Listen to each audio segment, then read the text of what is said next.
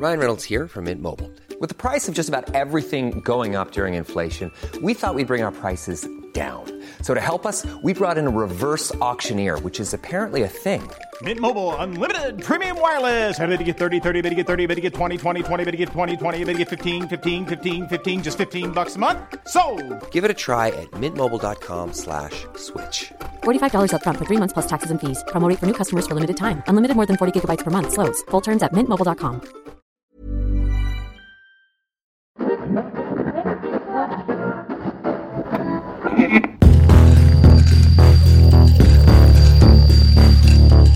Überdosis Crime, der Podcast.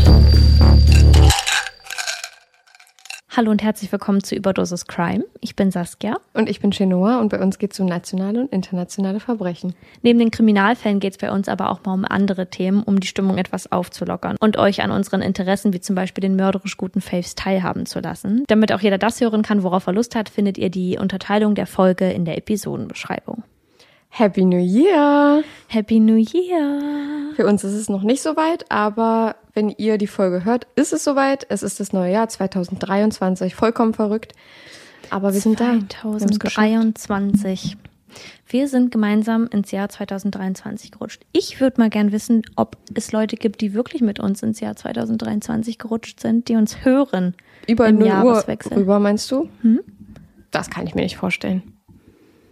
Gibt es da jemanden da draußen, der das getan hat?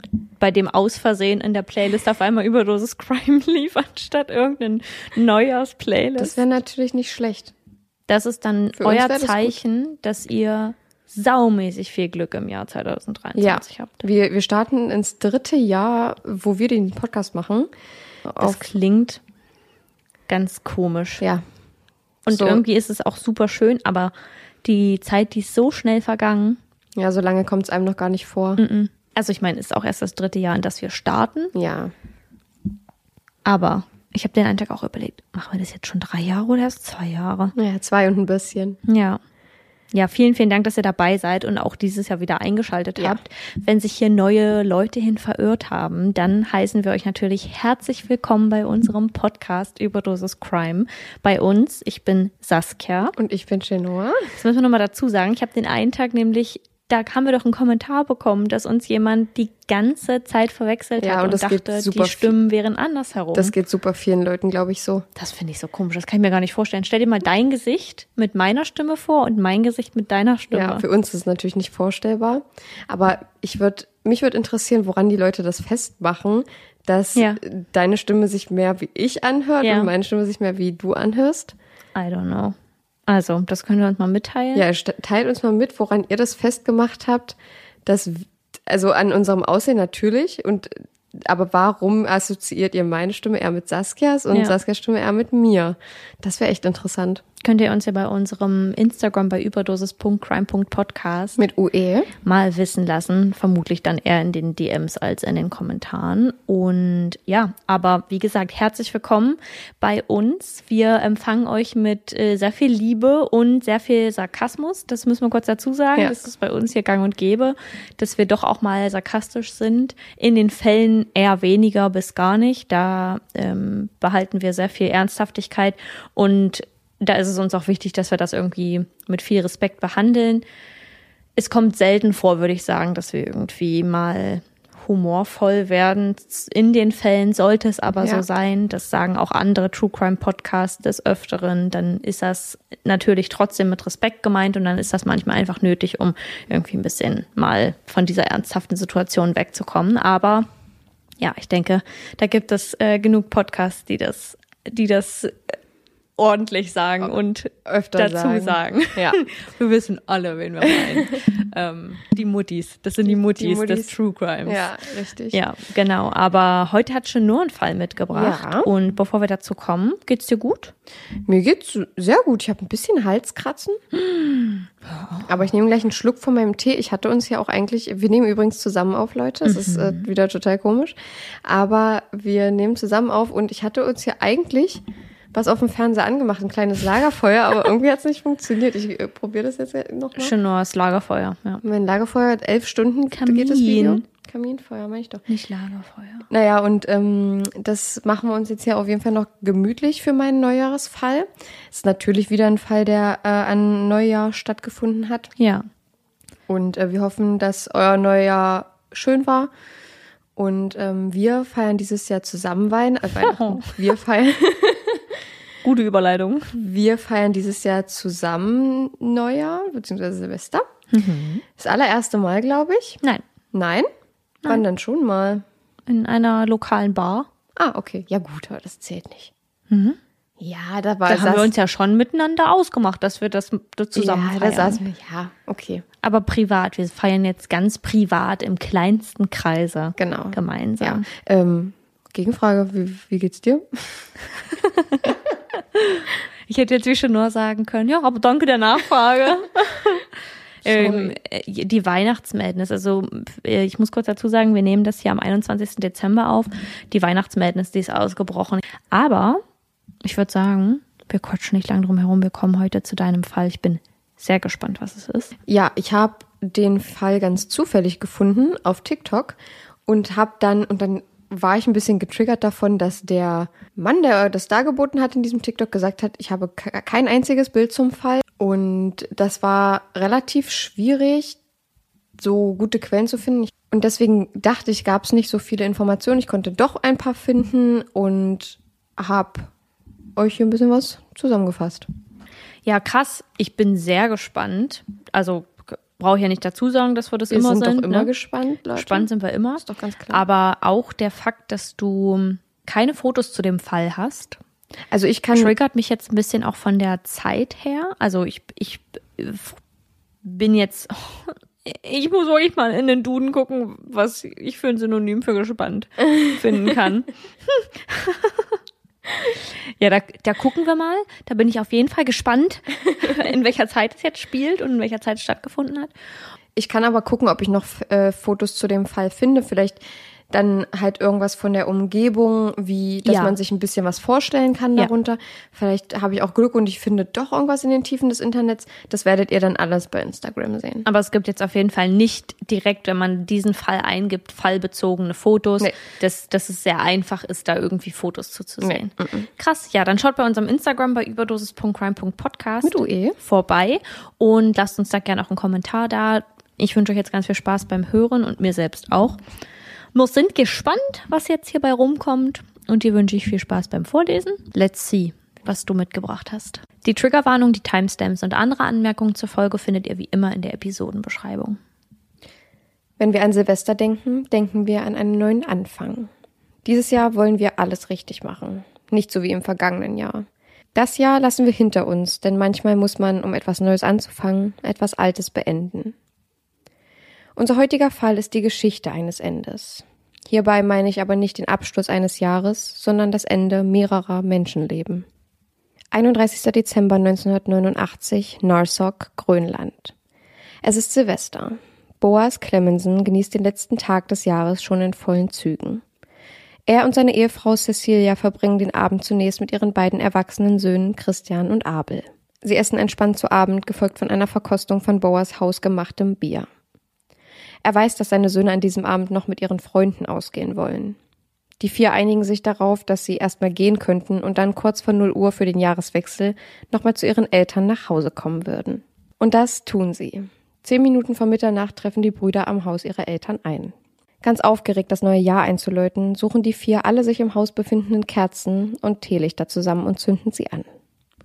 Danach gehen sie, so wie viele von uns auch, auf die Straße, um das bunte Feuerwerk zu bewundern, das die Nachbarn in den rabenschwarzen Himmel schießen. Aber findet zufällig irgendwo in der Nähe eine große Rakete, die er mit Stolz anzündet. Für Boas, den Vater der Familie, beginnt die Party jetzt erst. Er öffnet eine Flasche Champagner und verteilt an alle ein Glas. An seine Familie, Nachbarn und Freunde. Er selbst ist dabei schon etwas beschwipst, was seine beiden Söhne amüsiert. Gegen ein Uhr stößt Abels Kumpel Enoch zur feierlustigen Gruppe dazu. Nachdem sie genug gesungen und gewitzelt hatten, ist es für die beiden Söhne und ihren Freund Enoch wieder an der Zeit zu gehen. Ihr nächstes Ziel? Christians Wohnung. Er wohnt nämlich nicht mehr mit seinem Bruder Abel und seinen Eltern zusammen im Haus. Gegen drei Uhr morgens liegt sich Boas total müde in sein Bett und träumt vermutlich vom Jahr 1990 und was es so bringen könnte. Doch an das, was zeitgleich bei seinen Söhnen vor sich geht, hatte er dabei nicht gedacht. Es ist der Morgen des 1. Januar 1990, als Boas in seiner Küche steht und sich den ersten Kaffee des Tages zubereitet. Den ersten Kaffee im neuen Jahr, genauer gesagt. Boas nimmt die warme Tasse in die Hand und will gerade den ersten Schluck nehmen, als er durch das Fenster zwei Polizeibeamte zur Tür seines Hauses kommen sieht. Die beiden Beamten fallen gleich mit der Tür ins Haus. Wissen Sie, wo ihr jüngster Sohn Abel ist? In Boas Kopf befinden sich gerade nichts anderes als ganz viele Fragezeichen. Was war mit Abel? Steckte er in Schwierigkeiten? Grönland ist die größte Insel der Erde und hat zugleich eine der geringsten Bevölkerungsdichten. Auf der riesigen Insel leben nämlich nur rund 57.000 Menschen und das ist für die größte Insel der Erde nicht besonders viel. Es fiel mir schon schwer, deutsche Städte zu finden, die ungefähr in der Größenordnung sind und die man auch nicht nur kennt, weil man da wohnt. Ja. Weil wenn ich mir unsere Stadt anschaue, wo wir hier uns gerade befinden, selbst wir haben die Hälfte ungefähr davon. Ja. Und wir sind halt eine mini kleine Stadt. Ja. Der Grund für die geringe Bevölkerungsdichte ist simpel. Denn ca. 75 Prozent der gesamten Insel besteht aus einer Eisdecke. Grönland liegt geografisch viel näher an Nordamerika, wird aber seit etwa einem Jahrtausend kulturell und politisch mit Europa assoziiert. 80 Prozent der Bevölkerung haben ihre Wurzeln in der indigenen Inuit-Kultur. Nach langer Zeit der Völkerwanderung zogen die Vorfahren der heutigen Inuit um 1000 nach Christus von Alaska in die Arktis. Sie ließen sich in Grönland nieder, jagten Wale und bewältigten die rauen Bedingungen mit Schlittenhunden und Kajaks. Heute ist das ein bisschen anders. Die Inuit hatten keine andere Wahl, als sich der Modernisierung zuzuwenden und für Löhne zu arbeiten, um sich ein Einkommen zu sichern. Denn die laufenden Kosten wie Wasser und Strom haben sie genauso wie alle anderen auch. Trotz dessen ist die Jagdkultur doch noch sehr ausgeprägt und ein fester Bestandteil der Kultur, sodass Schusswaffen und Waffen generell im ganzen Land sehr verbreitet sind. Die Stadt Norsag, in der wir uns für den heutigen Fall befinden, liegt an der Südspitze der Insel, etwa 400 Kilometer entfernt von der Hauptstadt Nuuk. In Grönland ist die Infrastruktur nicht besonders gut ausgebaut und weil es meist keine Straßen gibt, die die Städte und Dörfer verbinden, kommt man am besten mit dem Boot von A nach B. Die Landschaft ist atemberaubend. Die Fjorde, die sich tief ins Land schneiden, schaffen eine sehr schöne bergige Umgebung. Die Häuser in Narsak bestehen hauptsächlich aus Holz und einem bunten Farbanstrich. Gelb, Blau, Grün, Rot. Einige sind eher kleinere Hütten, während andere größere Hallen und Gebäude mit mehreren Räumen sind. Es wirkt, als würden die großen Eisberge im Hintergrund der Szenerie über die Bewohner Narsaks wachen. 2000 Menschen, hauptsächlich Inuit, leben in der relativ großen Stadt Narsak. Trotzdem die Stadt flächenmäßig so groß ist, reicht eine Polizeistation, eine Feuerwehr, ein Krankenhaus mit 14 Betten, ein Hotel und ein paar Bildungseinrichtungen für die kleine Gemeinde aus. Seit dem 19. Jahrhundert ist Narsak eine Handelskolonie, dessen Hafen es großen Schiffen ermöglicht, tief ins Landesinnere zu gelangen. Seit dem 20. Jahrhundert ist es ein blühendes Fischerdorf, dessen Bevölkerung boomt, was immer noch trotzdem wenig ist, als hier 1950 eine Garnelen- und Fischfabrik gebaut wurde. Leider aber machen die sozialen Probleme Grönlands auch von Narsak nicht Halt. Nicht nur weist Grönland eine der höchsten Suizidraten auf, es ist auch eines der Länder, in denen die meisten Vergewaltigungen vorkommen. Eieiei. Nicht zu schweigen von der Mordrate, die ebenfalls sehr hoch ist, aber laut den Zahlen nicht so wirkt. Im Jahr bevor unser heutiger Fall sich zuträgt, gab es im Zeitraum von zwölf Monaten 18 Tötungsdelikte, wobei die Bevölkerung zu diesem Zeitpunkt aber nur etwa 55.000 betrug. Als Vergleich zu den USA, wenn man das aufrechnet, bedeutet das in Grönland eine Mordrate von 33 Morden pro 100.000 Einwohnern. Die durchschnittliche Mordrate in den USA beträgt weniger als sieben Morde auf 100.000 Was? ja, Einwohnern. Boah. Ja. Krass. Es sind eher die kleineren Dörfer Grönlands, in denen die Vergewaltigungen häufiger vorkommen, weil es hier für die Opfer schwieriger ist, den Übergriff zu melden. Hat das Dorf keine Polizeistation, was bei den kleinen Dörfern üblich ist, müssen die Opfer in die nächstgelegene größere Stadt. Durch die schwere Erreichbarkeit, könnt ihr euch vorstellen, werden also wenige Vergewaltigungen gemeldet. Die Menschen, die in den Dörfern leben, die kennen sich ja auch alle, weil es sehr kleine, also die Dörfer an sich sind nicht klein, aber es gibt sehr wenig Einwohner in diesen Dörfern. Die Gemeinden sind sehr klein, ja. Die Gemeinden sind sehr klein und da will man schon allein nicht sich outen, als vergewaltigte Person zu gelten in der Mhm. Gemeinde, ähm, weil auch alle zum Teil den gleichen Freundeskreis haben, die gleichen Geschäfte besuchen und ähm, auch auch teilweise die Höchststrafe für Vergewaltigung sind 12 bis 18 Monate Haft. Und schon allein viele Opfer meinen, dass es sich das gar nicht lohnt, diesen ganzen Stress einzugehen, als Vergewaltigte angesehen zu werden und auch noch den Stress mit einer Polizeistation, wo man Ja. auch erstmal hinkommen muss, zu haben. Also es ist sehr schwierig dort für die. Das glaube ich, zumal man sich mal überlegen muss, wenn eine Person, also wenn so eine Gemeinde, die den Vergewaltiger oder die Vergewaltigerin kennt, dann gibt es sicherlich auch viele, die sagen würden, nee, also sowas würde die Person Ja. nicht machen. Und dann Das man das ja direkt abgesprochen. Ja, Und dann musst du mit dieser Person in der Gemeinde leben. Das heißt, du wirst es wahrscheinlich eher nicht sagen und das versuchen runterzuschlucken, als irgendwie genau. an den Pranger stellen zu lassen. Ja. Viele Menschen sind der Meinung, dass die rapide Modernisierung für die sozialen Probleme der Insel sorgten. In Grönland gibt es keine Gefängnisse, in denen Mörder, Vergewaltiger und Straftäter einsitzen. Es ist üblich, dass sie so lange frei herumlaufen, bis sie nach Dänemark überführt werden können und durch das dänische Rechtssystem verurteilt werden. Die einzige Einschränkung, die sie noch in Grönland haben, sind gefängnisähnliche Einrichtungen, bei denen sie sich von 21.30 Uhr bis 6 Uhr am Morgen aufhalten müssen, also quasi nur über Nacht. Manche Insassen haben sogar den Schlüssel zu ihren eigenen Zellen, also für die Privatsphäre. Bitte was? Ja. Hey Leute, kleine Unterbrechung. Chinois aus dem Schnitt hier. Ich habe jetzt nach meiner Recherche zufällig noch einen Fakt rausgefunden, den ich gerne noch anbringen würde.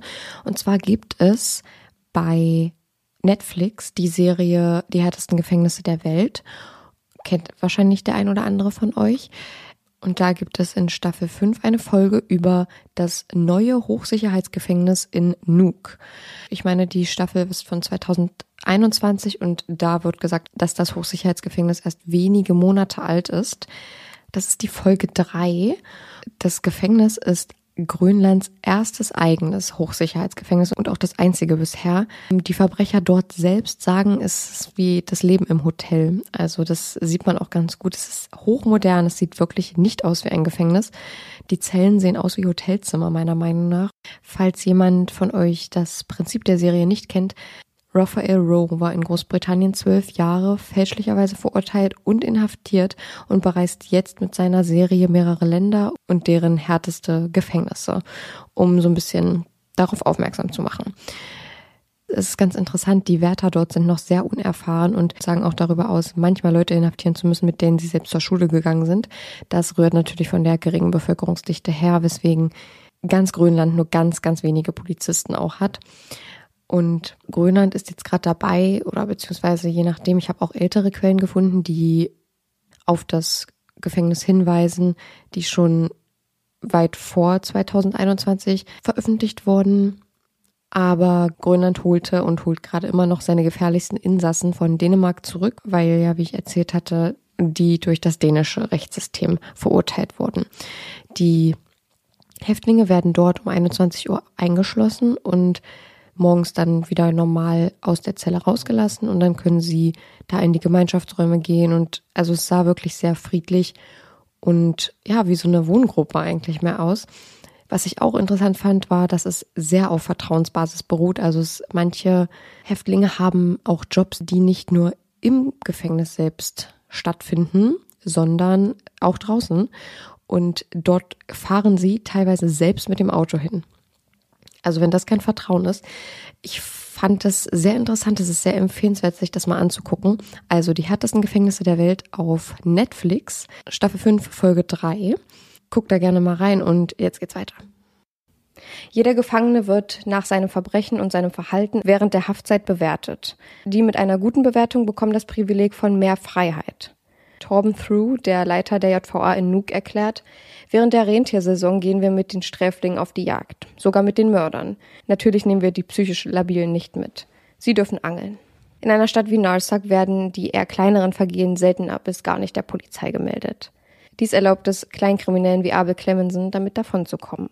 Nach eigenen Angaben habe Abel mehrere kleine Verbrechen begangen, etwas wirklich gravierend Ernstes sei es nie gewesen. So wurde er auf offener Straße beim Trinken erwischt und habe sich des Vandalismus schuldig gemacht. Späteren Aussagen zufolge wären Auseinandersetzungen, die aus dem Konsum von Alkohol und Marihuana resultierten, seine Art von Unterhaltung gewesen. Narsak ist dem 18-Jährigen einfach zu langweilig und so bringt er sich selbst in Schwierigkeiten. Ich stelle mir das sehr schwierig vor, in solchen Gemeinden aufzuwachsen als Jugendlicher. Ich meine, du kannst noch Glück haben, dass du dann Leute da unter den anderen Menschen hast, die so alt sind wie du, wie du. aber ich glaube, die Auswahl an Menschen, mit denen du zu tun haben kannst, ist nicht wirklich groß. Nee, du bist meistens mit den Freunden einfach befreundet, weil du die Weil schon die immer Eltern hast. schon befreundet Genau, waren. und, nicht, weil du sie dir selber ausgesucht hast Ja. und gerne mit denen Zeit verbringen Das ist ja auch schon in so. Kleinstädten in Deutschland voll das Problem, dass du dir deine Freunde basically nicht aussuchst, Nee. sondern halt echt einfach nur mit denen befreundet bist, die dir gegeben werden Die am Anfang der Grundschule. dir angeboren, ja, irgendwie. Ja. Ähm, aber da ist das auch nochmal was ganz anderes. Und dann noch hinzukommend, dass man da psychisch eben auch ein bisschen anders drauf ist, glaube ich, wenn es so lange einfach dunkel ist. Ja, ja, definitiv. Auch Abels Vater Boas trinkt ziemlich viel. Der 18-Jährige vermeidet es, Freunde nach Hause zu bringen, weil sich seine Eltern ständig streiten. Hauptsächlich wegen des Alkoholkonsums seines Vaters. Abel ist der jüngste von sieben Geschwistern und war immer der heimliche Liebling seiner Mutter Cecilia gewesen. Abel ist das typische Kind, das alles bekommt, was es will und mit Aufmerksamkeit überhäuft wird. 1969, ein paar Jahre bevor Abel geboren wird, ziehen Boas und Cecilia nach Norsok. In dieser Zeit ist der dänische Einfluss auf Grönland bereits schon sehr groß und so müssen sich die einheimischen Inuit-Gemeinden den dänischen Bräuchen und der Sprache anpassen. Bei den Clemmensens wird ausschließlich Grönländisch gesprochen. Abel Clemmensen ist in seiner Denkweise eher grönländisch als dänisch und mag in der Schule die dänischen Lehrer nicht, was ihm oft Ärger einbringt. In der Schule ist Abel generell nicht gerade einer der leistungsstärksten Schüler. Oftmals wirkt es auf die Lehrer so, als würde er nicht so ganz verstehen, was ihm dabei gebracht wird. Der 18-Jährige überträgt die Situation von zu Hause, wo er das Sagen hat und wo alles nach seiner Pfeife tanzt, auch auf die Schule.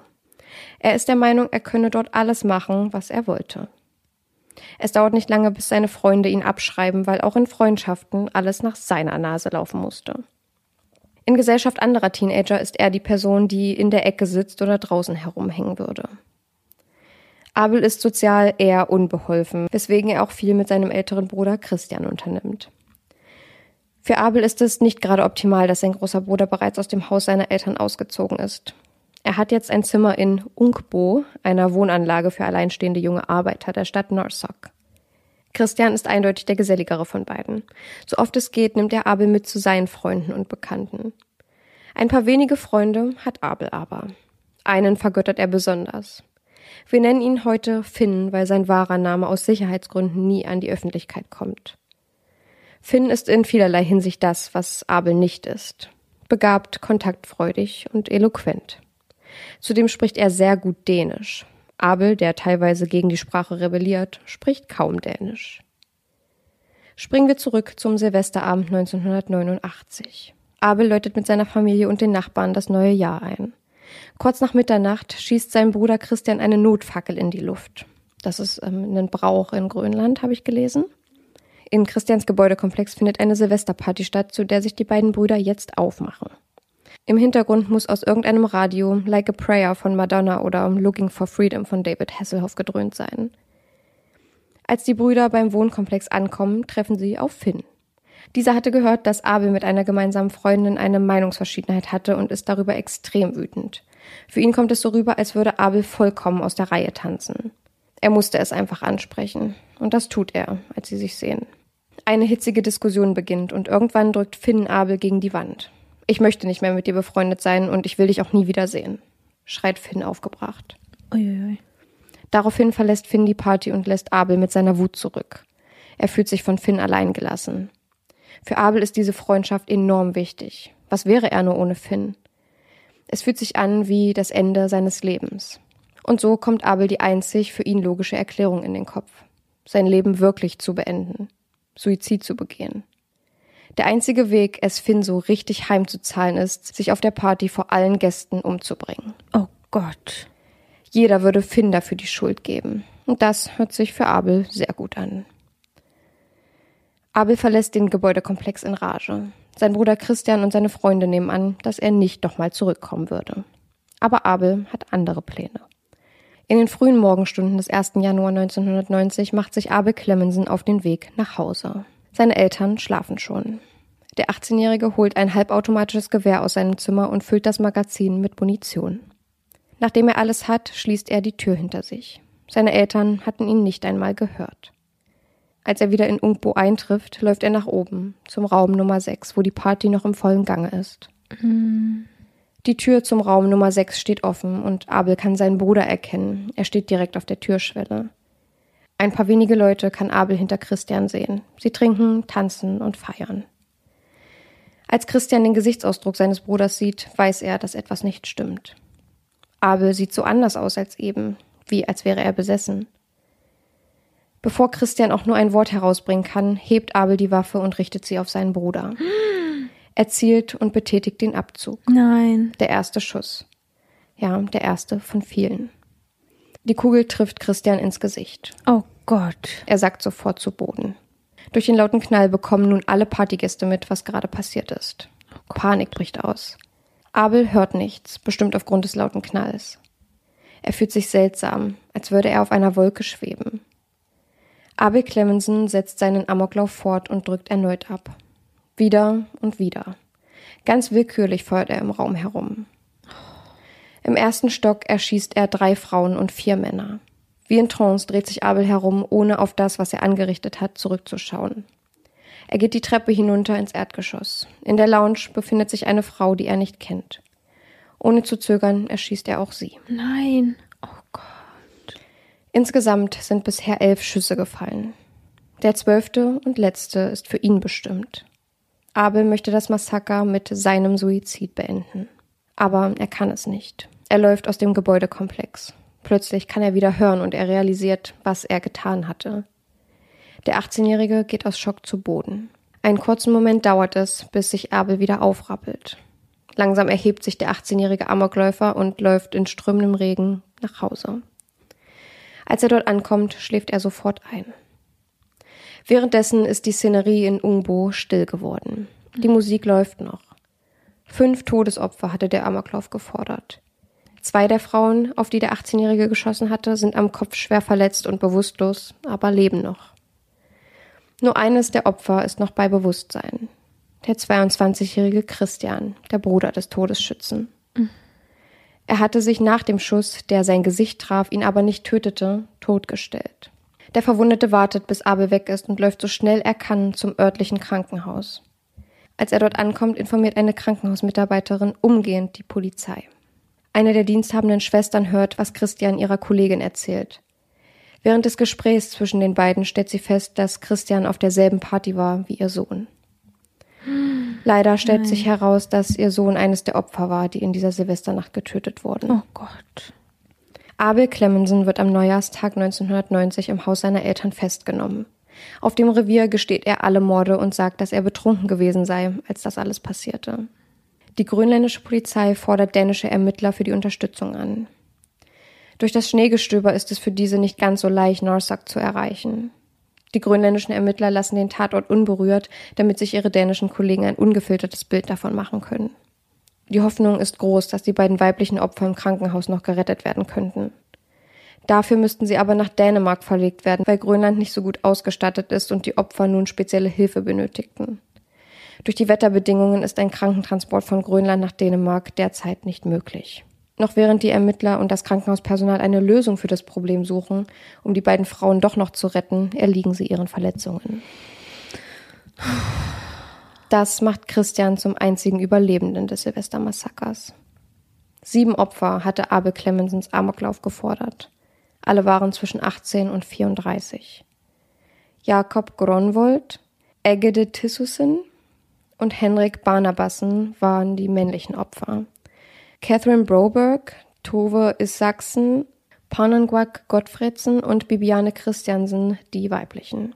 In den ersten zwei Tagen nach dem Amoklauf verbietet die Polizei den Gebrauch halbautomatischer Gewehre und schränkt den Alkoholverkauf massiv ein. Nach der forensischen Untersuchung der Opfer werden die Leichen der sieben jungen Menschen in die örtliche Turnhalle gebracht. So konnten die Familien der Opfer sie noch einmal sehen und ihnen die letzte Ehre erweisen, während im Hintergrund alles von Polizisten und einem Priester begleitet wird. Jede Familie hat 30 Minuten Zeit, sich von ihrem geliebten Menschen zu verabschieden und noch einmal mit ihnen allein zu sein. Die ganze Stadt erscheint zur Massenbeerdigung. Die anschließende Trauerfeier findet, um alle Gäste fassen zu können, in der Turnhalle statt. Sieben Särge stehen nebeneinander am Eingang der Halle. Die Eltern von Abel und Christian waren auch gekommen. Sie hatten Blumen mitgebracht. Sieben Stück für jedes Opfer eine, die sie auf den Särgen platzierten. Nach der Beerdigung müssen Cecilia und Boas Proteste vor ihrem Haus aushalten. Die Leute sind verärgert und wütend. Lange Zeit leben sie nur mit zugezogenen Vorhängen, weil sie sich die Schuld für die Tat ihres Sohnes geben und sich dafür schämen, was er in dieser Nacht getan hat. Die einzigen, die Cecilia und Boas den Rücken stärken, sind die Familien der Opfer. Trotz all des eigenen Schmerzes tun die Clemensons ihnen leid. Niemand hätte gedacht, dass Abel dazu fähig wäre. In gewisser Weise, und so sehen es auch die Familien der Opfer, hatten Cecilia und Boas an diesem Tag ebenfalls ihren Sohn verloren. Drei Monate später, im März 1991, wird Abel Clemenson zu unbefristeter Haft in der psychiatrischen Anstalt von Herstedt-Wester in Dänemark verurteilt. Abel wird nach psychologischer Begutachtung mit einer narzisstischen Persönlichkeitsstörung diagnostiziert. Menschen mit dieser Persönlichkeitsstörung neigen dazu, Kritik und Ablehnung, so wie Abel sie an diesem Abend durch Finn erlebt hatte, nicht ertragen zu können. Die Tatsache, dass ihm Finn an diesem Abend die Freundschaft gekündigt hatte, habe Abel gedemütigt. Die einzige Lösung, seine Wichtigkeit wieder hervorzuheben, wäre für ihn der Suizid vor allen Gästen gewesen. Leider hatte er beschlossen, alle Anwesenden zu töten. Am Neujahrstag 1992, zwei Jahre nach dem Massaker, findet auf dem Friedhof von Narsak eine Zeremonie statt. Dort wird ein großes Denkmal enthüllt, das die Namen aller sieben Opfer trägt. Im Dezember 2015 wird Abel eine Wochenendfreilassung gewährt. Er ist ja jetzt auch schon 25 Jahre in Gewahrsam. Er dürfe nun die psychiatrische Einrichtung am Wochenende verlassen. Zu seinem Pech ist Dänemark ja nicht sein Heimatland, weshalb er in einer staatlich geförderten Wohnung in einer ländlichen Gegend untergebracht wird. Viele Menschen sprachen sich dagegen aus, dass Schwerverbrecher aus Grönland nach Dänemark überführt werden, weil sie dort aufgrund der fehlenden Sprachkenntnisse wie Häftlinge zweiter Klasse behandelt werden würden. Nochmal schnell eine Meldung aus dem Schnitt da gab es auch eine ganz interessante Aussage eines Inhaftierten in der Serie Die härtesten Gefängnisse der Welt. Dieser Insasse war nämlich vorher in Dänemark inhaftiert und wurde dann zurück nach Grönland gebracht. Und er selbst ist natürlich erst in erster Linie sehr froh, dass er jetzt in Grönland ist, weil er sagt, das ist meine Stadt, das ist mein Land und sozusagen auch seine Leute dort. Aber was er auch sagt, ist, dass er in Dänemark als Inhaftierter besser behandelt wurde. Und das war eine Sache, die mir sofort aufgefallen ist, weil die ja gar nicht damit übereinstimmt, was so die allgemeine Meinung unter den Grönländern dazu ist. Deshalb, ähm, ja, nur nochmal hier, guckt euch gerne die Folge an. Also es hat wirklich einen sehr großen Eindruck hinterlassen. Und jetzt geht's weiter. Die Bestrafung widerspricht, so wie ich es vorhin auch schon gesagt habe, der Inuit-Tradition. Sie fordern die Unterbringung im Heimatland, was im Fall von Abel dann auch eine offene Gefängniszelle und viel Freiheit bedeuten würde. Es ist ein kleiner Trost für die Familien, dass die Opfer nicht vergessen werden. Erinnern möchte man sich an jenen Abend, den die Leute als die Episode bezeichnen, aber nicht. Der Amoklauf, der die malerische Stadt Narsak für immer gezeichnet hat. Wäre Christian Clemenson an diesem Tag gestorben, hätten Boas und Cecilia ihre beiden Kinder verloren eines als Opfer eines Massakers und einen als Amokläufer. Och Mann. Ja.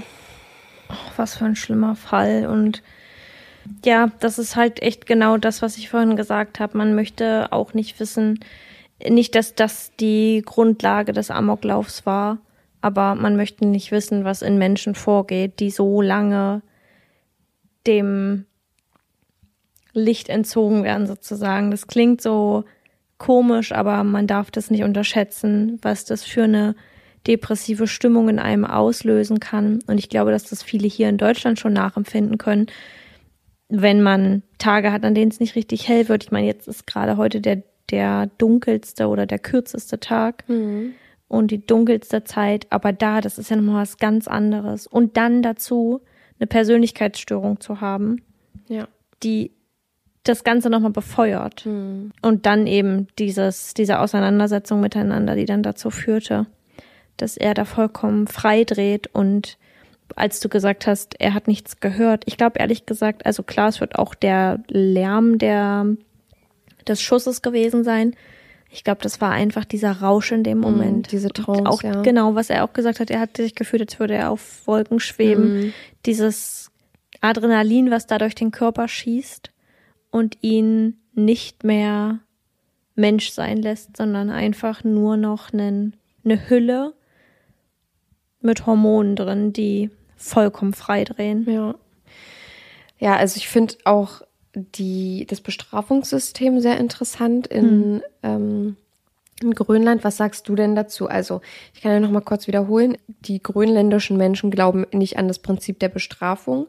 Sie sind der Meinung, man erreicht viel mehr, wenn man die Leute wieder resozialisiert, als sie einzusperren und ähm, und sind der Meinung, dass das ja auch den, die Leute nicht zu besseren Menschen macht. Finde ich richtig schwierig. Ja, finde ich auch. Ich finde es ganz wichtig, dass man Menschen wieder resozialisiert. Mhm. Wieder resozialisiert, doppelt gemobbelt, dass man Menschen resozialisiert und wieder in die Gesellschaft einbindet, soweit das möglich ist und insofern die Person dafür gemacht ist. Mit gemacht sein meine ich einfach so die Grundlage, die da steckt. Also wir hatten jetzt vor kurzem zum Beispiel den Halle-Attentäter, Ja. von dem man gehört hat, der ja auch im Gefängnis nochmal Geiseln genommen hat. Und da ist ja definitiv nur böses Gedankengut Ja. und nur also eine grundlegende Aggressivität und Gewalt in ihm, die nicht schwinden wird, auch nach diesen Jahren jetzt nicht und nach dieser Tat, die er begangen hat. Ja. Er hätte genug Zeit gehabt, darüber so zu, Absolut. zu reflektieren und sich klar zu werden, was da passiert ist. Aber jetzt gar nicht von ihm zu erzählen, sondern über das Rechtssystem in, in Grönland. Ich finde es ganz schwierig. Also ich finde es wichtig, dass man Menschen wieder in die Gesellschaft einbindet, aber ich finde ganz wichtig, dass man vor allem diese Menschen erstmal aus der Gesellschaft rausnimmt, sie reflektieren lässt, was da denn passiert ist und ihnen dann die Möglichkeit gibt zu beweisen, dass sie es wert sind, sich darum zu kümmern, in die Gesellschaft wieder einzubringen.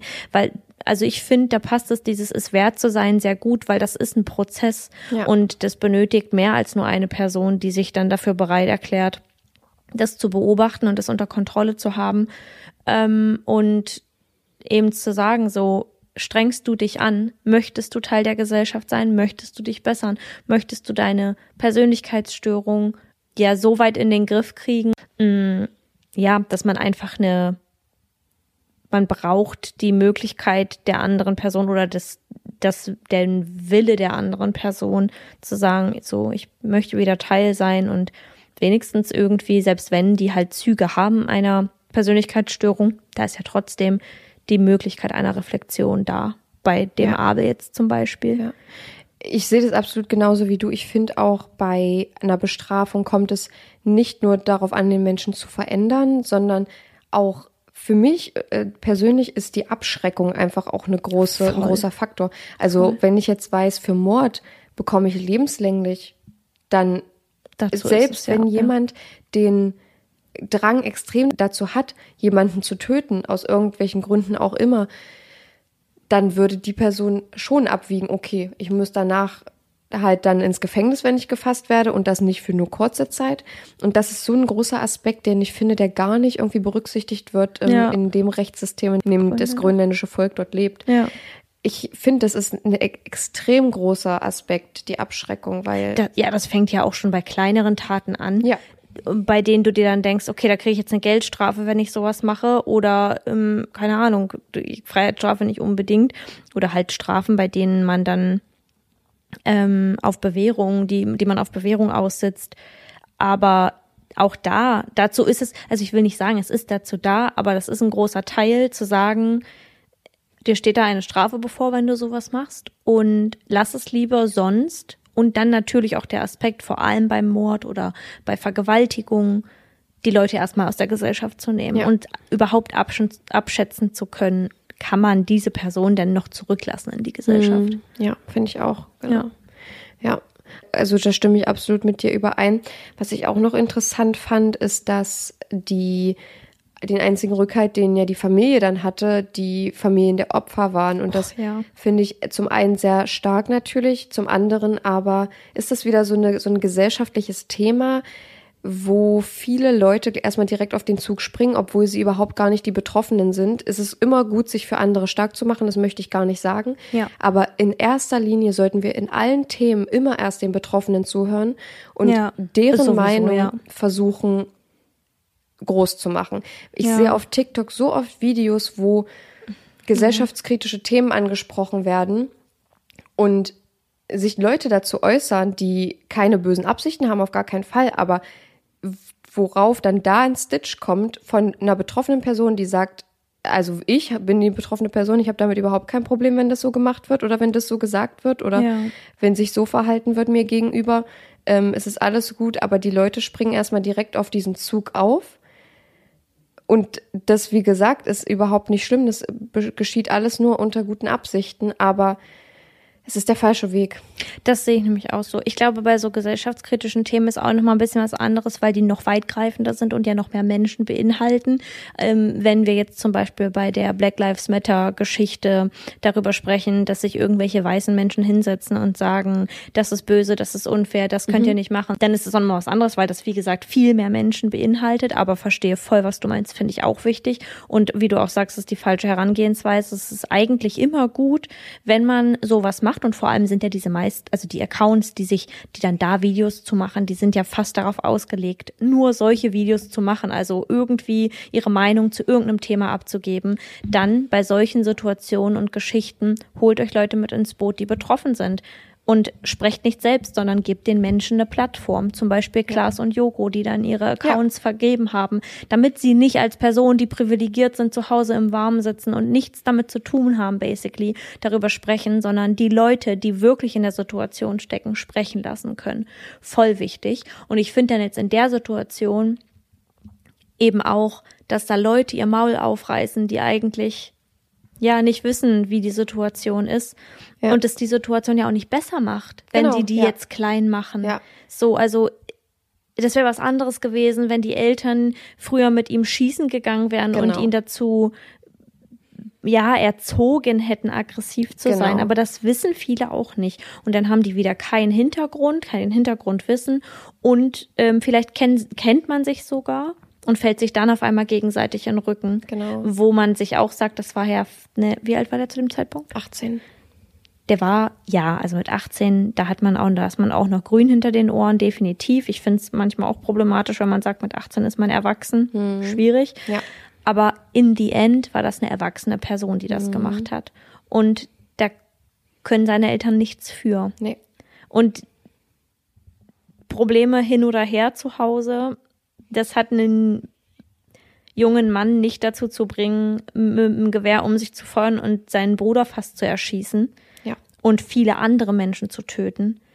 Aber ja, finde ich auch, also dass da einfach Leute dann ihren Mund aufmachen und ihre Meinung zu abgeben und auf einmal ist die eigene Meinung sehr wichtig und man hat sehr viel Wissen über etwas oder ja, da ist dann ja. Ja, zumal ja auch offensichtlich war, dass sie das nicht unterstützen. Die, die Familie von Ja. Abel war komplett aufgelöst. Und ich muss echt sagen, mir taten sie auch ein bisschen leid, nicht, nicht mehr äh, als die Familien der Opfer. Ja. Aber es tat mir auch sehr leid, weil, wie ich auch gesagt habe, die haben auch einen, ihren Sohn verloren. Und zwar ans, Ja. ans Rechtssystem, weil er eine, eine Tat begangen hat, die bestraft wird, bei der sie ihn, ihren Sohn jetzt wahrscheinlich nie wiedersehen werden. Ja, nicht nur das, sondern auch, dass du als Person, die darüber reflektieren kann, dass das eine schlimme Tat war, mit diesem Kind, mit deinem Kind in der Art und Weise nichts mehr zu tun haben willst. Ja. Dein Kind katapultiert sich aus deinen Armen heraus in eine Sphäre deiner Gedanken und deiner Emotionen, in denen du sagst, mit diesem Menschen möchte ich nichts zu tun haben, der so ist ist es was anderes über viele, viele Jahre, wenn die sich vielleicht wieder annähern und Kontakt haben können. Aber im ersten Moment machst du dich, wie du gesagt hast, die machen sich auch selbst dafür verantwortlich und machen sich Vorwürfe und sind halt total empört darüber, was ihr Kind da gemacht hat und was da eigentlich passiert ist und dass man das gar nicht nachvollziehen kann. Und glaube, dass das echt richtig schwierig ist, wenn du nicht nur, also ja, wie du auch gesagt hast, die tun einem nicht mehr leid als die Eltern der Opfer, aber wenn man sich vorstellt, dass man sein Kind verliert, ein schwer verletztes Kind hat, dann darüber nachdenkt, dass man selbst schuld ist und je mehr man sich auf diesen Gedanken versteift, was das eigentlich war, was da passiert ist. Ein Amoklauf. Ja. Der Junge hat mit seinem Gewehr um sich geschossen. Mhm. Und dann zu sagen, bin ich daran schuld. Ja. Das ist, glaube ich, ein unglaublicher Druck, dem nicht viele Leute standhalten könnten. Ja. Und wenn ich so überlege, dass er ein Gewehr in seinem Zimmer zu liegen hatte, Ja. also sein Vater äh, stammt auch aus der Inuit-Kultur und Ja. äh, die hatten ja damals keine andere Wahl als zu jagen. Ja. Und ähm, weil das Teil seiner Kultur ist, hat sein Vater ihm schon das Jagen so gelehrt, aber es war jetzt nicht so, dass er ihm gesagt hat, du kannst auch auf Menschen schießen, wenn du möchtest. Das ist auch, ich finde, das ist auch was anderes, Ja. als wenn man, da hat man jetzt vielleicht auch das Bild der, des Stereotyp Amerikaners, der mit einem Gewehr irgendwo hingeht und Dosen in seinem Garten abschießt. Ja. Weißt du, so, also das Jagen und das aus einer Kultur weitergegeben zu bekommen, das ist trotzdem der Umgang mit einer Waffe und das Ja. Nahebringen einer Waffe an ein Kind. Schwierig, finde ich, Ja. meiner Meinung nach. Aber ist was anderes, als wenn jemand sagt, ja, also ich habe jetzt hier meine Waffe im Schrank zu liegen und wenn mein Nachbar hier auf meine Rasenfläche tritt, dann schieße ich dem die Birne weg. Genau, ja. Ja, so ist das. Und ähm, ich finde es einfach schon erschreckend, weil ich nicht weiß, ob er für so einen, also klar, er war in diesem Moment in Trance, aber weil, wissen wir, ob er nicht für so einen Moment diese Waffe da liegen hat? Für den Moment, in dem er zu so einer Waffe mal zurückgreifen muss? Hm. Ja, Ja, vielen, vielen Dank, dass du den Fall mitgebracht hast. gerne. Ich, ich glaube, man kann sich da nicht so hineinversetzen in die Situation, wie es ist, so lange auch in der Dunkelheit zu leben. um es jetzt noch mal ein drittes Mal anzusprechen. Um es jetzt noch ein drittes Mal anzusprechen. Nee, weil ich jetzt echt. Also stell dir mal vor, es wird halt nicht hell. Die Sonne, die schafft es nicht über den Horizont. Mehrere Monate lang. Ja, also in meiner Vorstellung, ich finde es ehrlich gesagt nicht so schlimm, weil ich ziehe jetzt meine Energie nicht so aus den Sonnenstrahlen. Und es gibt ja wirklich viele Leute, die sagen, oh, ich brauche die Sonne, um so richtig in Gang zu kommen. Ja. Und so bin ich halt gar nicht. Also ich, für mich könnte es, also ich weiß nicht, wie es ist, in einem in einer Umgebung zu leben, in der es immer permanent dunkel ist. Vielleicht würde es mir dann auch zu den Ohren rauskommen. Aber ich finde es eigentlich mal ganz gemütlich. Aber wenn ich mir halt vorstelle, Ja. es immer zu haben, dann ist es wahrscheinlich wirklich sehr so nervenzehrend und kraftzehrend und so. Ja, also wenn du nie, deine Wohnung nie richtig hell wird, deine Pflanzen hängen sich schon runter, weil die kein Licht mehr bekommen und du stehst morgens, also ich finde es schon schlimm, wenn man morgens aufsteht, zur Arbeit fährt und es ist noch dunkel. Das Ja. war jetzt die letzten Tage echt schlimm. Ja. Wenn man um acht am Schreibtisch saß und sich so dachte, gut, ist halt immer noch dunkel oder halt dämmerig draußen. Ja. Das finde ich schon, das finde ich schon krass. Und ja, um die Wei- Weihnachtstage herum schön, aber dann ist diese Zeit überstanden. Bei uns wird's dann wieder hell. Bei uns geht's dann wieder bergauf. Bei denen ist es bis März oder so noch dunkel. Das heißt, du hast die ganzen drei Monate am Anfang des nächsten Jahres Dunkelheit. Ja. Ja, es ist, ich, wie gesagt, ich kann es mir gar nicht vorstellen, wie es ist, permanent in so einer Umgebung zu wohnen. Aber Und dann ja auch oft so Temperaturen, wo du auch nicht rausgehen willst. Mhm. Und das ist ja bewiesen, dass sich das auf die Psyche auswirkt. Wenn du nicht rausgehst, wenn du kein Tageslicht kriegst, kriegst dass das nicht gut ist für dich. Ja, und dass sich das auch definitiv. auf deine Laune auswirkt. Ja. Und die Hormone ja, also letztendlich ist es ein Zusammenspiel von Hormonen, die das einfachste Hormon da, glaube ich, Melatonin. ja. Du bist ständig müde oder antriebslos und das löst andere Dinge in deinem Körper aus. Ja, also ich weiß nicht, ob ihr jetzt merkt, wie verblüfft ich davon bin und dass ich das echt ganz schön krass finde, dass es einfach nicht hell wird. Das stimmt. Andersrum stelle ich es mir auch echt ein bisschen weird vor, wenn es halt die ganze Zeit hell ist und nicht dunkel wird. Wir waren in Island und da sind wir, das war glaube ich im Juli, und da sind wir abends nochmal rausgegangen und da war es so, weil es halt Sommer war, dachten wir so, ja gut, okay, ist jetzt halt hell draußen noch. Also war halt nachmittags hell, um neun abends. Und dann sind wir nach Hause gekommen und ich würde sagen, es war so hell, wie es ungefähr im Sommer bei uns um neun abends ist. Die Sonne ist so gerade am Untergehen, hat man das Gefühl. Es war halb eins in der Nacht. Krass. Es war hell.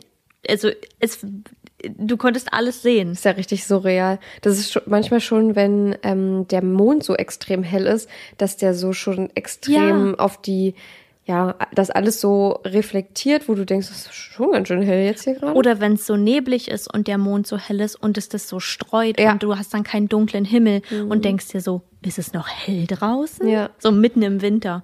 Und das ist richtig verrückt. Ich kann das echt empfehlen, irgendwann im Sommer mal in den Norden zu fahren, also irgendwo in die skandinavischen Länder oder halt Island und das mal zu machen, weil das ist wirklich krass. Also es ist richtig schön, vor allem, weil man, wenn man jetzt nicht so lange dort ist, wenn du jetzt nicht mehrere Monate da bist, sondern halt eine Woche oder so, dann kannst du das ausnutzen, kannst sagen, gut, dann schlafe ich zu Hause mal zwei Tage durch, gefühlt. Ähm, und dann nutzt man die Tage halt ein bisschen anders. Aber das ist wirklich verrückt. Ja. Das, als, also als ich das erlebt habe, ich dachte so, es wäre jetzt vielleicht halb zehn, gucke auf die Uhr, halb eins. Boah. Alles klar. Und, es, und dann musst du halt auch die Vorhänge zumachen, weil du schläfst dann sonst nicht. Es sich an wie Mittagsschlaf. Ja, man machen. kommt nicht, man kommt nicht so zur Ruhe, wenn man sich denkt, hä, ich bin doch noch fit, es ist hell draußen. Ist echt so, das was. macht voll viel mit dem Körper. Ja, Ja, das ist wie so lange Reisen zu haben und dann Jetlag. ja und Jetlag zu haben, weil der Körper gar nicht klarkommt. Voll. Ja, vielen, vielen Dank, dass du den mitgebracht hast. Und wenn ihr noch ein paar Fotos, die Chanel vielleicht findet, sehen wollt, Wir werden sehen. werden wir sehen. Und Dann bin ich mal gespannt, was wir da in den Post packen. Nee, dann äh, improvisiere ich was und packe euch einfach ein paar Fotos von Chanel rein. Nee, von Grönland und der Landschaft rein. Das so. machen wir so. Und von mir vielleicht. Und vielleicht von der Karte von Google Maps oder so, dass man Ja. mal ein Bild hat, wie groß so ein Dorf ist und Ja, so. und Das ich würde mich dann vielleicht in ein Foto rein photoshoppen. Ja. Ähm, damit, Chanel, der, der, Tour, der Tourist. genau, mit so, mit so einem ganz unpassenden Safari-Outfit dann so in Zum Grönland. Elefanten daneben. Ja, in Grönland. Ja, da könnt ihr bei unserem Instagram bei überdosis.crime.podcast Mit UE. vorbeischauen. Sollten wir jetzt hier irgendwelche Kacke erzählt haben während der ähm, Sonnengeschichte, dann verzeiht es uns. Äh, physikalische Beschreibung ist da nicht so meins. Ähm, ja, ja. Und damit ist der Fall für heute beendet und wir Yes. kommen zu unseren mörderisch guten Faves.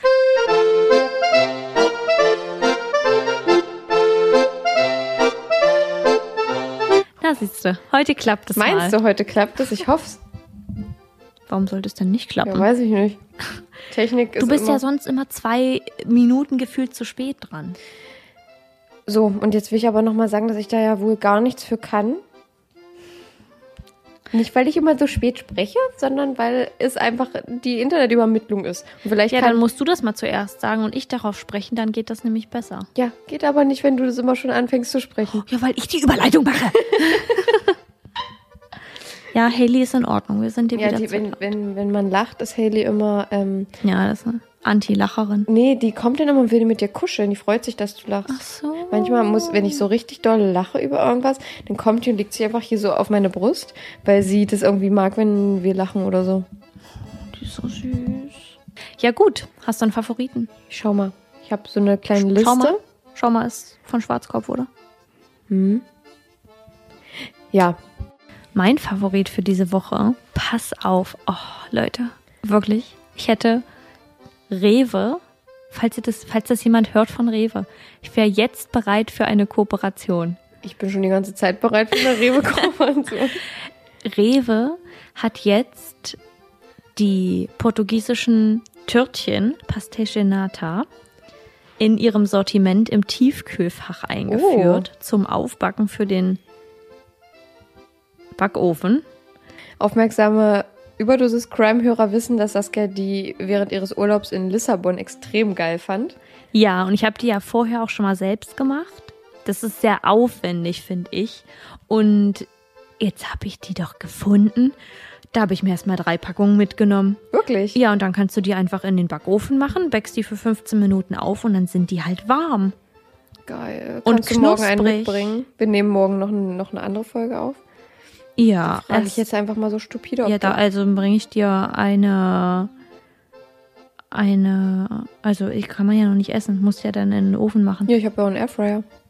Ah, na muss ich mal gucken. Vielleicht hole ich da noch eine Packung, weil die drei, die sind jetzt für mich. da kann ich jetzt keinen Achso, da ist immer nur von- eine drin? Nee, da sind vier drin. Ach so. Aber ist ja natürlich alles berechnet, ne? Für jeden einzelnen Tag in jetzt bis zum Ende des Jahres Ach so, ein. ja, nee, ist ja klar. Ist ja klar. Aber äh, da gucken wir ja, mal. cool. Ja, kann ich, kann ich sehr empfehlen. Ja, muss ich auf jeden Fall mal probieren. Da gibt's bei Rewe gerade wirklich, also hatten die, glaube ich, schon, haben die schon länger so tolle Desserts. Oh, und, wo wir jetzt gerade bei Desserts sind, ähm, die Pistazien-Eiscreme von der Rewe Eigenmarke, die ist leider mit normaler Kuhmilch und auch nicht laktosefrei. Ja, kann ich sehr empfehlen. Und ich finde, Rewe hat schon länger, glaube ich, ein tolles Dessertsortiment.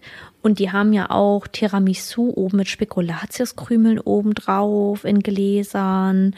Und was habe ich noch geholt, weil ich dann auch an einem Weihnachtsfeiertag kein Dessert mache, sondern habe ich gesagt, also ich mache da das Abendbrot und dann muss da dann halt ein Fertigdessert herhalten. Da habe ich diese Marzipan, magst du ja nicht, weiß ich, aber da gibt's Marzi- Marzipan-Eiscreme in Form von Tannenbäumen mit so einer Schokoglasur außenrum. Okay. Und Hört sich jetzt nicht richte ich schlecht das einfach schön an auf dem Teller und dann passt es schon. Ja, nice. Ja, das ist mein Favorit. Also Pastéche Nada von Rewe, schlag zu, im Kühlregal. Ja, muss man mal gucken. Also ich finde auch, dass äh, die mittlerweile ein sehr gutes Dessertsortiment haben. Ich habe jetzt auch gerade, ich glaube, drei verschiedene Desserts von Rewe da.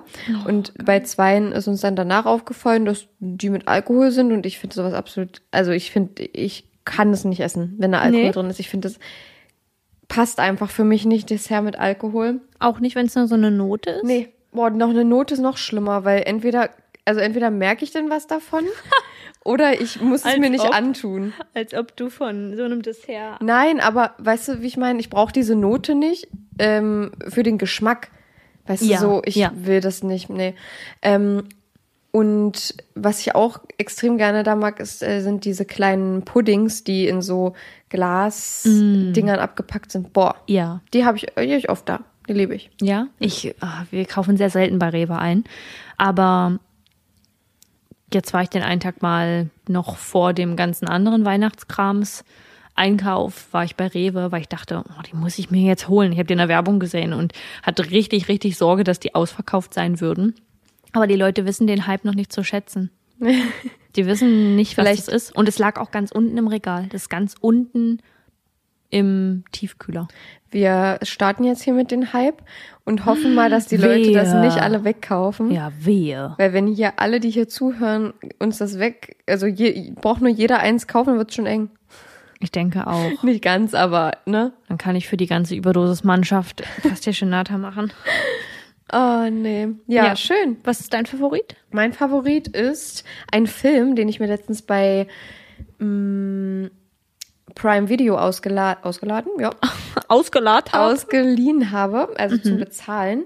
Und irgendwie ist, also kennst du das, wenn so die, die Filter und die Kameraeinstellungen so eine Mut bringen? Und die war irgendwie so ein bisschen komisch, aber Welches Genre? die Handlung, warte, ich komme gleich dazu. Ja, ich muss mir das sonst, wenn es jetzt ein Weihnachtsfilm ist, dann weiß nein, ich, was nein, nein, du das meinst. ist ein aber- Horrorfilm. Ja. Thriller. Ja. Thriller-mäßig. ja, ich musste nur wissen, welche Mut du meinst. Ja. Es, ja, aber sie war so ein bisschen komisch. Ähm, fand ich, hat dem Film jetzt nicht so den Abbruch getan. Der Film heißt ähm, Ready or Not, auf die Plätze fertig tot. Ei, ei, ei. Und da geht's darum, dass ein Mann eine Frau heiratet. Die heiraten in dem Schloss seiner Eltern. Also es ist, es für mich ist das ein Schloss. Es ist halt ein sehr, sehr großes Haus. Ja. Und abends wollen die, also ich mache jetzt das, erzähle das jetzt so, wie es im Trailer ist, damit ich nicht spoilere. Die wollen dann ihre, mit ihrer Hochzeitsnacht fortfahren und so, ne? Und dann kommt die Oma rein und sagt, nee, meine Lieben, wir haben hier noch ein Familienritual. Sagt sie, ah, okay, ja, cool, sie hätte jetzt lieber gerne mit ihrem Mann die Nacht verbracht. Spielen die Verstecken? Ja, Ja. genau. Ja. Genau, die spielen Verstecken. Ähm, sie geht dann runter und muss dann eine Karte ziehen Ja. und ähm, sie zieht die falsche. Der war wirklich gut. Hast du den auch gesehen? Ja. Echt? Ja. Ähm, und ich fand, also, ich fand den Film sehr gut, bis auf den Schluss. Ihr werdet wissen, was ich meine, wo ich mir dachte, okay, das, das hätten sie sich jetzt auch sparen können, beziehungsweise hätten es irgendwie anders lösen können. Nicht das gesamte Ende. Nee. Also schon nur, hat, als ich jetzt nämlich gerade dachte, so, okay, was, was war da jetzt weird? Sie hat mir den Punkt gerade off-Mic genannt. Da stimme ich voll zu. Aber es ist nicht das gesamte Ende. Nee, also es macht den stimmt. Film, es gibt ja manchmal so ein Ende vom Film, wo man dann denkt, oh, jetzt ist der ganze Film irgendwie scheiße Ja. gewesen dadurch. So, das hinterlässt dann so einen bitteren Beigeschmack. Und bei dem denkt man nur so, okay, weird, aber das Ende an sich ist trotzdem gut, Ja, finde ich. ja. also total gut. Hat sich total gelohnt, den auszuleihen. Ich habe mir den Ja. Trailer angeguckt und habe gesagt, boah, ich wusste sofort, dass ich den gucken will. Und Ja. da war mir auch die 5 Euro nicht zu schade für. Ich glaube, 4 oder 5 Euro waren es. Mich, mich hat der Trailer damals auch richtig ja. gecatcht. Hast ja. du den auch bei Prime, hast du den ausgeliehen oder war der? Äh, ich glaube, wir haben den ausgeliehen. Ja. Ich habe den damals mit meiner Schwester geguckt. Mhm. Ja, also lohnt sich auf jeden Fall, Leute. Und ich finde es gerade sehr cool, dass Saskia den auch gesehen hat, weil dann kann sie euch das auch mal bestätigen. Ja, kann ich verifizieren, dass dein Favorit diese Woche super ist. Ja, Ja, doch. Also guck da mal rein und ich würde mal gerne gucken jetzt bei den ähnlichen Titeln, weil es hatte so ein bisschen Purge-Charakter. weil, Mhm, stimmt. Ne, also ich will jetzt nichts dazu weiter sagen, aber es war so ein bisschen purgig. Das find, weiß, ist am Trailer aber auch, ne, dass man schon weiß, was die da machen. Ich weiß es nicht. Also doch, doch, die äh, versteckt sich doch noch und dann greifen die sich doch noch die die Waffen. Waffen. Ja, ja, genau. Und dann ist es halt so, das ist die Purge-Mood so ein bisschen, aber ich finde, Ja. der Filter auf dem Film war irgendwie ein bisschen komisch so manchmal. Echt? Ich fand den eigentlich ganz gut. Ja, also so, vielleicht meinst du das Color. Grading? Ja, genau, am Anfang glaube ich. Ich mo- mochte das, dass das so ein bisschen Arthouse-Style hatte. Mhm, Genau, Arthouse, ja. Ja. Ja, aber wie gesagt, große Empfehlung. Schaut da mal rein, wenn ihr Bock habt. Ja, also ist wirklich zu empfehlen und der war sau spannend. Ja, die ganze Zeit, die ganze On Zeit durch. edge. Und auch ein bisschen eklig und blutig, aber dafür sind wir ja da. Und Ja, das, dafür sind wir ja da. abschließend zur Folge habe ich noch eine kleine Frage an dich. Stellen Sie mir mal die Frage. Aber ka- kennen wir schon vom letzten Jahr. Was hast du dir denn für dieses Jahr vorgenommen? Ähm, Oder was sind deine Ziele? Was willst du vielleicht, also was man manifestiert, sagt man ja manchmal nicht ja. unbedingt. Aber was ist so das, was du vielleicht dieses Jahr unbedingt schaffen möchtest? Was ist auf deiner Agenda? Ich glaube, ich möchte mehr reisen, weil ich doch von mir behaupten würde, dass ich das sehr gern mache und dafür in diesem Jahr nicht wirklich viel Zeit hatte. Auch wenn ich, glaube ich, relativ viel unterwegs war, waren das jetzt keine Reisen, Reisen. Ich würde auf jeden Fall gerne öfter ins Ausland nächstes Jahr und Freunde öfter mal besuchen. Das ist bei mir gerade so eine Priorität geworden, mehr mit Freunden zu machen. Das habe ich sehr lange vernachlässigt. Und was ich glaube ich, was meine größte, mein größtes Vorhaben für nächstes Jahr ist, auch wenn das sehr einfach klingt und wie eine Sache, die man schnell ändern kann, ist mein inneren Schweinehund mal zu überwinden. Und das meine ich jetzt gar nicht so bei Sachen, wo ich viel Mut brauche, sondern ich habe das Gefühl, ich bin nicht faul, aber ich prokrastiniere ganz, ganz, ganz viel ich auch. und schiebe damit Situationen hinaus, die ich eigentlich viel schneller erledigen könnte, womit Sachen viel einfacher erledigt werden und auch dann nicht so viel Zeit kosten. Sei das mit dem Sport machen, dann sich einfach nicht so in diesen Gedanken versteifen, was man da jetzt macht, sondern einfach zu machen. Ja. Und das klingt auch irgendwie blöd, so einfach mal machen. Mm, Aber viel öfter nicht lang nachzudenken, sondern diesen Moment von, das war eigentlich meine Regel, die ich hatte, eins, zwei, drei und bei drei wirklich aufzustehen und dann die Sache zu machen. Oder Wäsche direkt wegzuhängen. Ich weiß ja mittlerweile schon in dem Moment, in dem ich meine Sachen in den Wäschekorb packe und nicht in den Schrank hänge, hm, ja, spätestens morgen oder so muss ich mich wieder damit beschäftigen. Ja, also warum nicht jetzt machen, wenn ich jetzt gerade nicht auf dem Sprung bin? Ja. Und da viel öfter zu sagen, ich mache das jetzt einfach.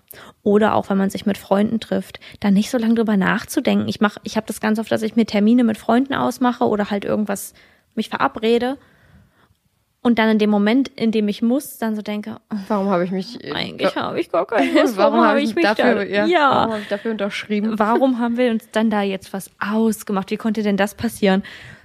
Aber ich hatte noch kein Treffen, bei dem ich dachte, oh, das war jetzt richtig blöd. So Ja. bereue ich, dass wir das gemacht haben, hätte ich auch die Zeit zu Hause verbringen können.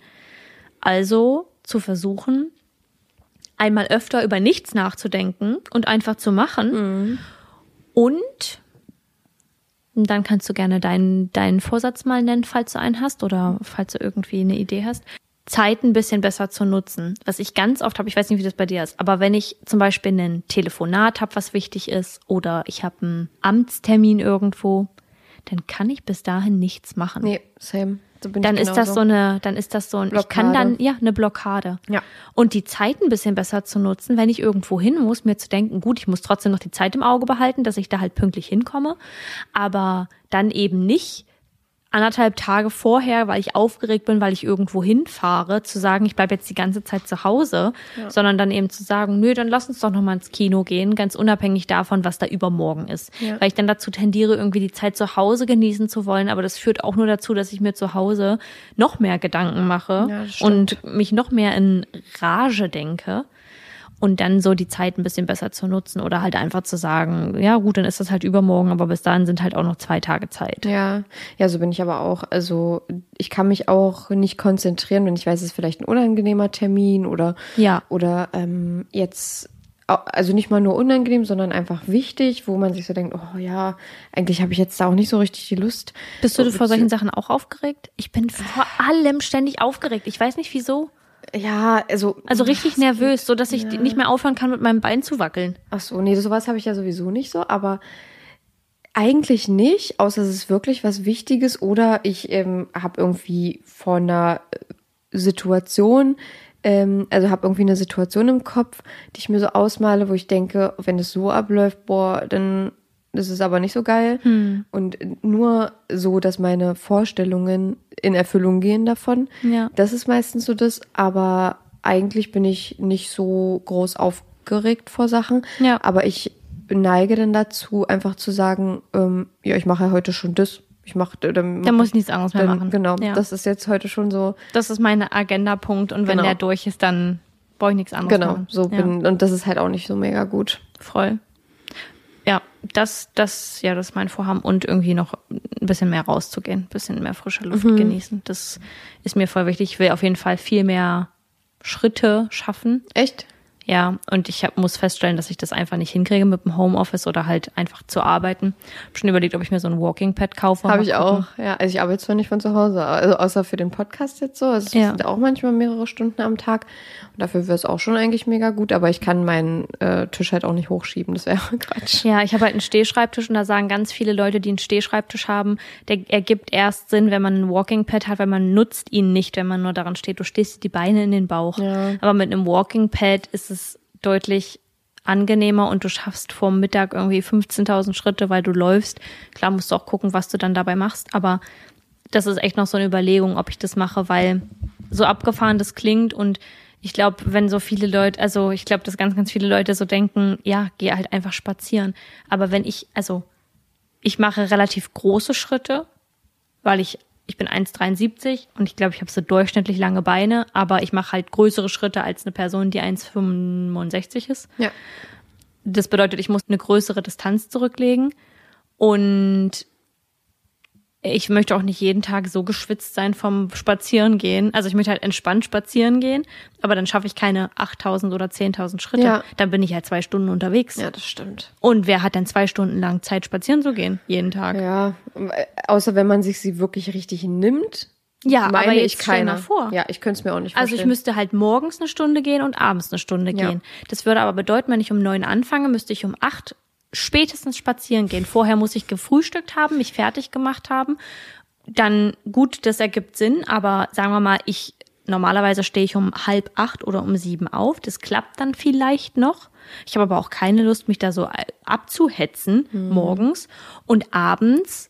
Jetzt im Winter ist es super schwierig, im Sommer ist vielleicht noch was anderes, aber da gehe ich halt um, keine Ahnung, zehn, halb elf schlafen, Armbrot machen, kochen, einkaufen, das kann man dann zwar miteinander verbinden, aber also in der Praxis hat es bisher nicht geklappt. Nee. Ja, so wie ich es mir auch. vorgestellt habe. Und na mal gucken, werden wir sehen. Was sind denn deine Vorhaben? Also spezifische habe ich jetzt eigentlich nicht so, doch ein. Ähm, ich möchte meine Wohnung dieses Jahr auf jeden Fall fertig bekommen und so, dass ich wirklich nichts finde, was mich stört, Ja. was ich nicht mag. Ich habe mir auch vorgenommen, je, also meine Wohnung ist, wenn ihr jetzt hier euch vorstellt, ihr werdet jetzt hier, es ist schon relativ fertig, es ist alles an seinem Platz so, ne, aber es ist, fehlt mir noch voll viel so Wanddekoration, so ein bisschen so ein paar Sachen zum Gutfühlen, so, ne? Ein Ja. paar Kabel verstecken, ein paar Fernseher an die Wand hängen, ähm, ein paar Fernseher. Ja, wir haben drei Fernseher in der Wohnung. Ähm, so, das macht schon super viel aus und da habe ich mir überlegt, jeden, mir jeden Monat ein, weil es ist natürlich auch nicht so preisgünstig, wenn man sich auf einmal die ganze Wohnung wieder ausstattet, Ja. ähm, habe ich mir überlegt, dass ich jeden Monat mir einen Raum nehme und dann im Januar werde ich, glaube ich, mit dem, ähm, mit dem Wohnzimmer erstmal anfangen. Da ist nämlich so gut wie alles fertig. Da will ich einfach nur ein paar Wandbilder ranhängen und Ja. ein paar Kabel verstecken und das war's dann eigentlich. Ja. Und dann kann ich mit mir für den nächsten Monat die nächste Sache nehmen. So. Dann will ich gerne nächsten, äh, im nächsten Jahr mehr äh, aus meiner Comfortzone so rausgehen, so wie du auch gesagt hast. Also ähm, ich will, ja, keine Ahnung, so ein bisschen mehr auch mal so Sachen, wo ich jetzt sage, also wo ich mir so denke, ich würde die eigentlich absagen, aber ich ziehe die einfach durch. Ähm, weiß nicht, weil es nicht Sachen sind, die man nicht machen muss, aber zum Beispiel auch, ich weiß nicht, wann ich das letzte Mal in einem Club feiern war, also so richtig, wo Ja. man nicht wirklich, wo man, also ich weiß, wann ich das letzte Mal war, da war ich eine halbe Stunde und weil ich es nicht gut fand Ja. und äh, war dann bin dann wieder nach Hause gefahren. Das war halt auch nicht so äh, der Sinn Das der Sache. Wahre. Ja, und ich hätte gerne wieder mal so, wo ich mir wirklich mal Gedanken mache, ich gehe mal weg oder so und dann halt aber auch so wie früher, wo man dann so wirklich stundenlang irgendwo war und einfach nur getanzt hat so. Ja. Da hätte ich mal Lu- Lust wieder drauf. Ähm, und ansonsten ja, ist mein Vorsatz beziehungsweise mein Wunsch für nächstes Jahr einfach, dass das mit dem Podcast, dass wir es noch ein bisschen expandieren können, dass wir euch ein bisschen auf die Reise mitnehmen können und Ja, ich glaube, das sind Vorhaben, die wir beide haben. Ja. Oder einen Wunsch, den wir uns beide ja. Ja. nicht erfüllen wollen, aber auf den wir hinarbeiten, dass wir euch als Hörer behalten und noch mehr Leute dazu gewinnen können, Teil unserer Community zu werden. Yes. Und ich glaube, dass das Jahr 2023 auch viel für uns noch so offen hält, ähm, für den Podcast gemeinsam. Und ich glaube auch als einzelne Person, also jetzt Ja. nicht der Podcast, sondern so allgemein, dass das Jahr 2023 da viel für uns beide ähm, hergibt und ich bin sehr zuversichtlich. Mhm, ich auch. Also ich war in 2021 zu 22 ein bisschen planlos, muss ich sagen. Es war so ein, na mal gucken, wie sich alles so ergibt. Und ich habe gerade das Gefühl, mich ein bisschen zu finden. Also als erwachsene Person, meine Therapeutin würde jetzt sagen, man muss nicht erwachsen werden. Stimmt auch. Also ich, da stimme ich zu. Es muss nicht diesen Punkt geben, wo man sagt, jetzt bin ich erwachsen, weil man das wahrscheinlich nie wird. Da kann man auch ewig drauf warten. Aber dieses Etablieren in einer Gesellschaft und eine eigenständige Person zu werden, die für sich einsteht in Situationen, die keine Angst davor hat, ihre Meinung zu äußern, in den meisten Situationen zumindest. Und ich glaube, dass wir da auf einem guten Weg sind. Da bin ich sehr zuversichtlich, wie so das Jahr 2023 Ja, wird. ich und auch. freue mich da richtig drauf, so zu sehen, was passiert und was vor allem auch mit euch ansteht, mit euch als Hörer. Ich glaube, da haben wir einiges vor, was wir umsetzen wollen Mhm. und was euch auf jeden Fall mit einbezieht und beinhaltet und freuen uns natürlich, wenn ihr bei uns bleibt und wenn ihr uns weiterempfehlt und ja, wenn so viele Leute wie können, wollen, dürfen Teil von unserer Community werden. Ja, ich ähm, habe letztens gesehen, ich habe äh, zum Ende 2021 ein Foto hochgeladen auf meinem, also meinem privates, wo ich nur Freunden folge oder Bekannten folge Ja. und wo ich auch niemanden annehme. Und da habe ich ein Foto gepostet, es war so ein Sammelpost vom ganzen Jahr, weil ich auch nur einmal im Jahr poste auf dieser Seite. Äh, und da hat Saskia drunter kommentiert, ähm, 2022 piekt der Podcast, ich hab's im Urin. Echt? Ja, das hast du da kommentiert. Und teilweise muss ich ja mal sagen, äh, Ich hab's es prophezeit. Du hast es prophezeit. Das ist auf jeden Fall, ähm, sind wir jetzt an diesem Punkt im Jahr 2023 weiter, als ich mir das vorgestellt habe zu diesem Zeitpunkt. Voll. Also Leute, es geschehen halt gerade Sachen so im Hintergrund, die ihr nicht mitbekommt, die sehr wichtig für uns sind und auch für die Entwicklung des Podcasts und die gerade auch den Grundstein für Größeres legen. Ja.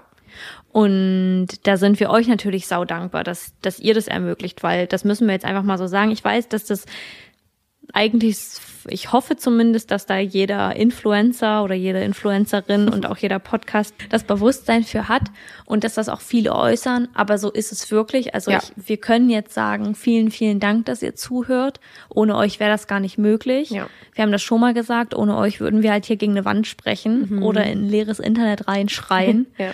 Und ja, das ist einfach schön zu wissen, dass auf der anderen Seite des Gerätes sozusagen, wir sprechen hier rein und gefühlt kommt es halt auf der anderen Seite wieder raus. Ja.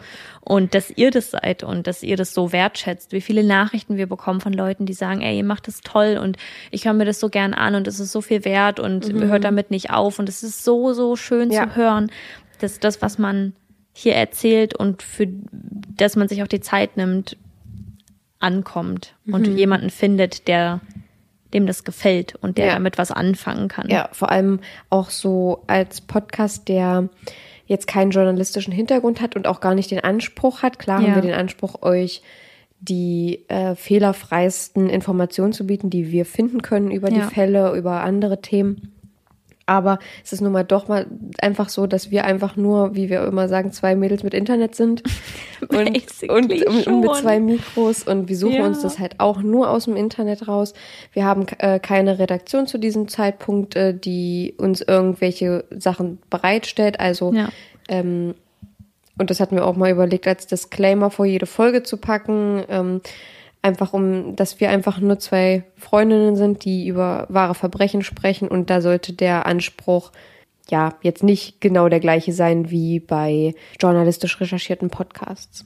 Voll. Ja, ich glaube, dass das viele auch wissen und die Hater oder die Mäuschen, die es da gibt, die dann noch mal ein bisschen einen loslassen müssen.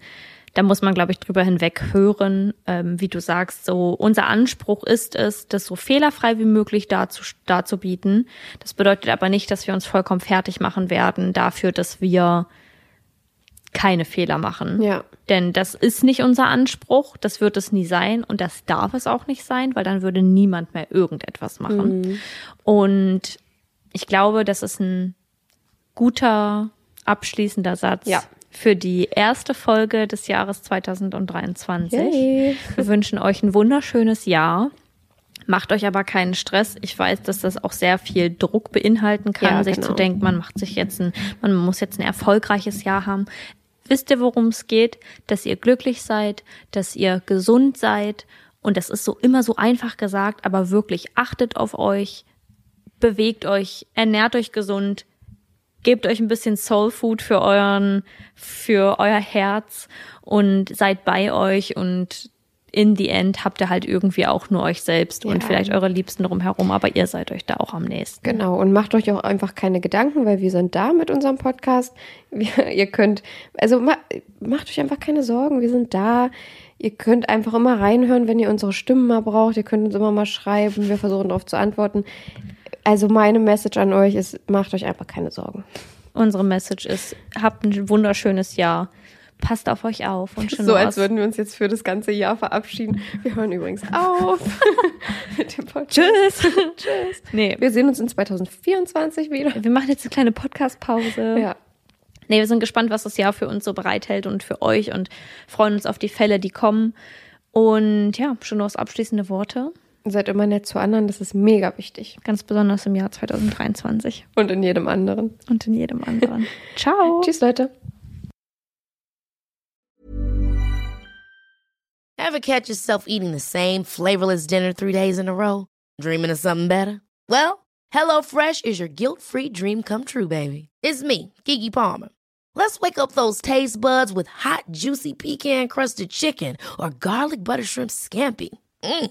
Hello Fresh. Stop dreaming of all the delicious possibilities and dig in at HelloFresh.com. Let's get this dinner party started.